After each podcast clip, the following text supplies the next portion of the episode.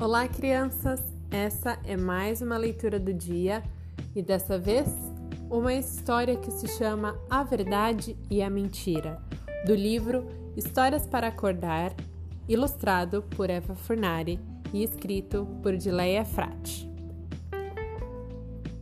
A Verdade e a Mentira. A verdade marcou um encontro com a mentira.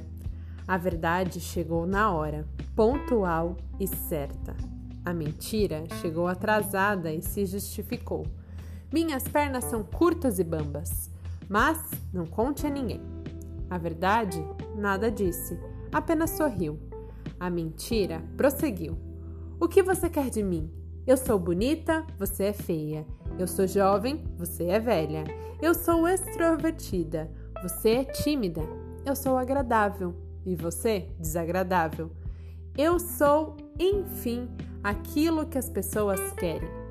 Posso ser qualquer coisa, estar em qualquer lugar, posso fazer tudo o que quero. E francamente, não vejo porquê de estar aqui, nesse momento, perdendo meu tempo com alguém que não é bem aceita em todos os lugares. O que você quer de mim, afinal? Disse a mentira com uma voz ligeiramente esganiçada.